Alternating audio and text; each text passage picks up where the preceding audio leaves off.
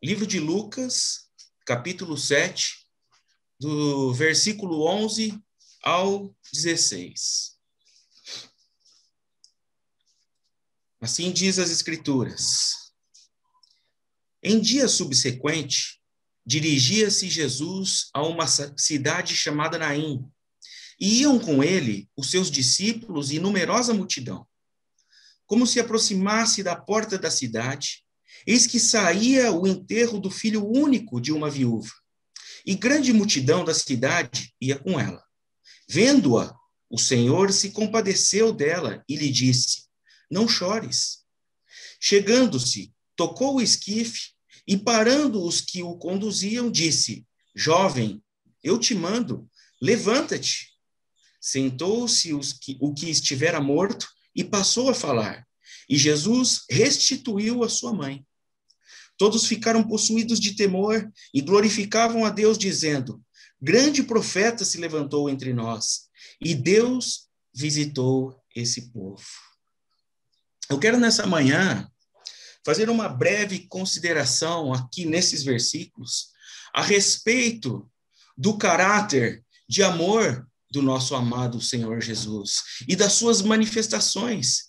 Um amor tão grande que se moveu até nós, ele é um amor tão grande que ele tem os seus olhos voltados para nós.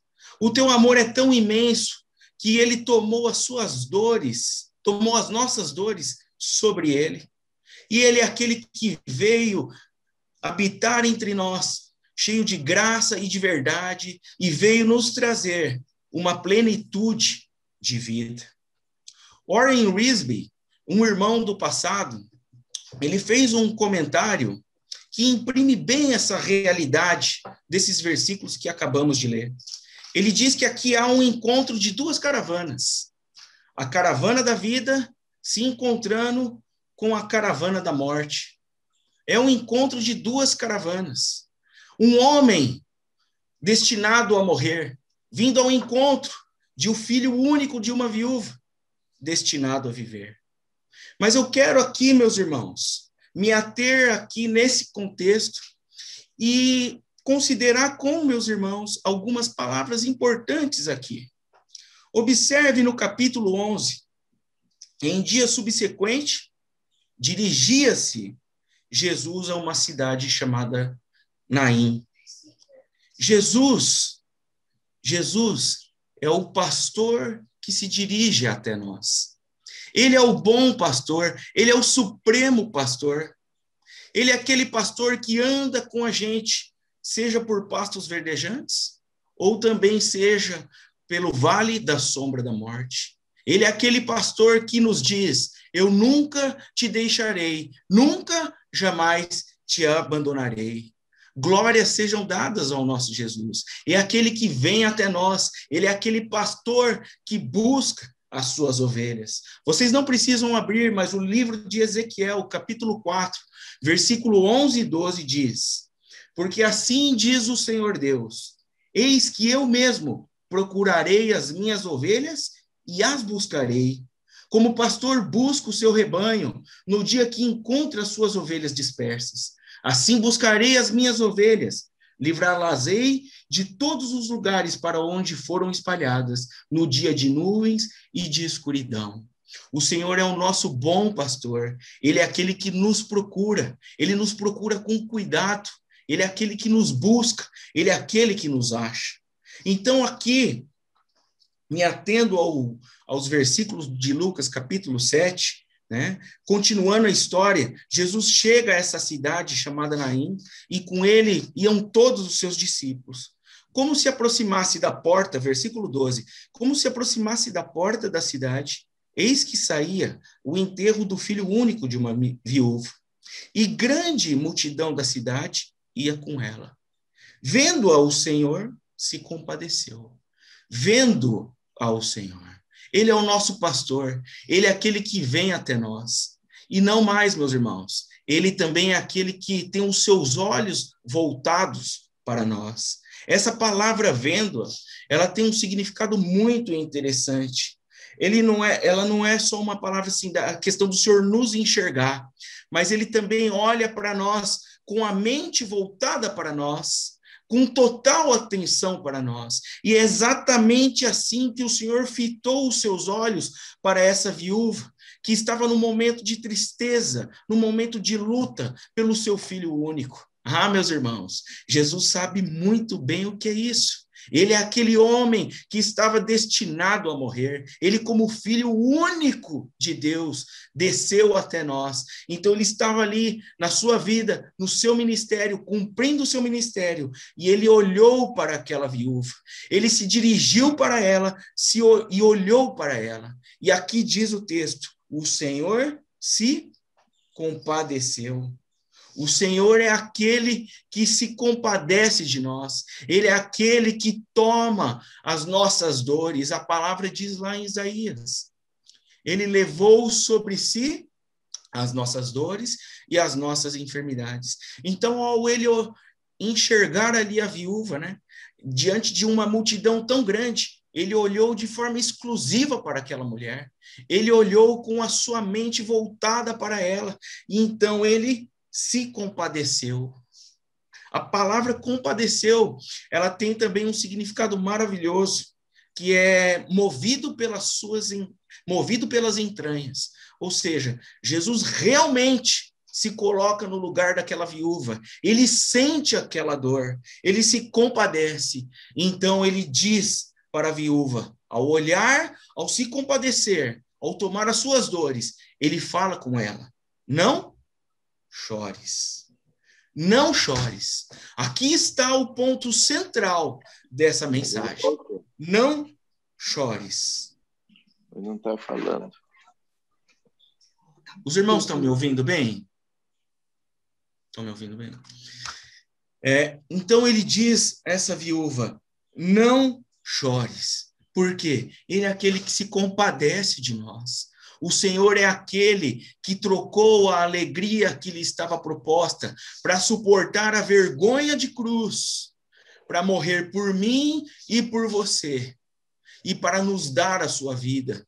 Ele é aquele que, mesmo sendo Deus, ele não tomou como usurpação o ser igual a Deus. Ele podia sim usurpar, mas ele não, ele se esvaziou, ele tomou uma forma humana, ele se fez como nós, ele nos serviu, ele lavou os nossos pés e ele foi para a morte. Ele trocou o seu trono de glória para ir para a morte, compadecendo-se de nós para nos dar vida. Então ele olha para essa viúva e ele diz: Não chores.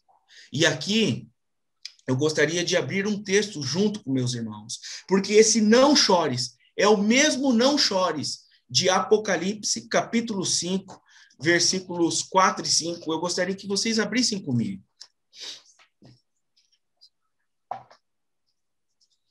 Apocalipse, capítulo 5, versículos 4, 5 e 6. Assim diz as Escrituras. E eu chorava muito, porque ninguém foi achado digno de abrir o livro, nem mesmo de olhar para ele. Todavia, um dos anciãos me disse: Não chores, aqui a palavra, não chores. Eis que o leão da tribo de Judá, a raiz de Davi, venceu para abrir o livro e os seus selos, e os seus sete selos, e abrir os seus sete selos. Então vi no meio do trono e dos quatro seres viventes, e entre os anciãos de pé, um cordeiro, como tendo sido morto. Ele tinha sete chifres, bem como sete olhos, que são os sete Espíritos de Deus, enviados por toda a terra. Observe bem, meus irmãos. Eis o Cordeiro de Deus que tira o pecado do mundo. Disse a viúva: Não chores. A mesma palavra que é usada aqui em Apocalipse 5, capítulo 4, é, capítulo 5, versículos 4 e 5. Não chores. Os anciãos disse a João: Não chores. Eis o leão de Judá, a raiz de Davi. E quando João olha, o que, que ele vê? Ele vê um cordeiro como de pé. Ele vê um cordeiro de pé, como sido morto, mas de pé. Esse é o cordeiro ressurreto. Ele é o leão que vem para vencer, o leão forte e corajoso, mas ele é ele é adorado e ele é reverenciado como um cordeiro de Deus, o verdadeiro cordeiro de Deus que tira o pecado do mundo. Se vocês observarem no versículo 8 do capítulo 5, ele vai dizer um pouquinho mais para frente: e prostraram-se diante do cordeiro e tomaram harpas e taças cheias de incenso, e com orações dos santos entoavam um novo cântico, dizendo: Digno é de tomar o livro e abrir os selos, porque foste morto, e com o teu sangue compraste para Deus todos que procedem de toda língua, tribo, povo e nação. E assim eles continuaram. No versículo 12: Digno é o cordeiro que foi morto, de receber o poder, a riqueza, a sabedoria, a força e a honra e a glória e o louvor. Esse é o grande cordeiro. Esse é o Cordeiro ressurreto. Essa é a Páscoa verdadeira que nós celebramos. Aquele que estava morto, mas que ressuscitou. Foi esse que, olhando para a viúva, se compadeceu dela e disse: Não chores. Eu sou o Cordeiro, eu sou aquele que, te, que vou morrer, mas que também vou ressuscitar. Eu cheguei até você. Não temas, não tenha medo, não chores mais. Eu sou o bom pastor. Eu sou o cordeiro de Deus. Eu sou aquele que ressuscitou. Eu sou aquele que traz à existência as coisas que não existem. Eu sou aquele que diz, como disse no versículo 14 do capítulo 7 do livro de Lucas. Chegando-se, tocou o esquife, parando os que conduziam, disse ao jovem: Eu te mando, levanta-te ele é aquele que tem todo o poder, ele é aquele verbo encarnado, a palavra que se fez vida, ele é aquele que diz com toda autoridade: levanta-te. Ele é aquele que traz da morte a vida. Então, o que, que aconteceu, meus irmãos? Imediatamente aquele jovem se sentou e começou a falar. E Jesus, assim, restituiu a sua mãe. Aqui está o ponto central dessa mensagem. O Cordeiro de Deus, aquele que morreu e que ressuscitou, é aquele que traz vida. Então, tudo que ele põe a mão traz vida. Tudo que ele coloca a sua mão, ele enche ali de vida e de plenitude. Glórias sejam dadas ao nosso Deus. Ele é o nosso bom pastor. Ele é aquele que vem até nós. Ele é aquele que tem os seus olhos voltados para nós. Ele é aquele que toma sobre si as nossas dores. E ele é aquele que nos consola, dizendo: não chore mais. Aquela agonia, aquela tristeza, aquele vazio que você sentia. Né? Eu vim para preencher. Eu sou aquele que há de morrer, mas que também há de ressuscitar. Eu sou o verdadeiro Cordeiro de Deus, em que todos um dia há de se dobrar o joelho toda a terra há de se dobrar o joelho, há de se prostrar para aquele que é o cordeiro, o verdadeiro, o, o leão da tribo de Judá, que veio para vencer e que é adorado como cordeiro. Graças ao nome de Jesus, glórias ao nome de Jesus. Então, no versículo 16, termina assim dizendo: E todos ficaram possuídos de temor, e glorificavam a Deus, dizendo: Grande profeta se levantou entre nós, e Deus visitou esse povo. É ou não é uma grande lição para nós, meus irmãos? É ou não é uma história que mostra a realidade de ressurreição do nosso amado Senhor Jesus? É ou não é um grande motivo de levantarmos brados de louvores? Porque está aqui aquele que morreu e que ressuscitou, está aqui aquele que se chega até nós, está aqui hoje o motivo da nossa celebração, este pão e este vinho, o cálice da aliança, o cálice da alegria, o cálice que nos trouxe vida, o cálice que nos traz a, o perdão e a purificação de todos os nossos pecados. Bendito seja o nosso amado Senhor Jesus. Que nessa manhã, meus irmãos, possamos fazer como todos fizeram aqui, né, nessa história, possuídos de grande temor, dar glórias ao nosso amado Jesus. Que o Senhor seja glorificado nessa manhã por meio das nossas bocas. Que o Senhor ache em nós aqueles adoradores que o adoram em espírito e em verdade. Te bendizemos nessa manhã, Senhor. Te louvamos, glorificamos o teu nome. Nós te amamos e te agradecemos porque o Senhor morreu, mas o Senhor nos ressuscitou. Te agradecemos porque o Senhor nos trouxe vida e vida em abundância.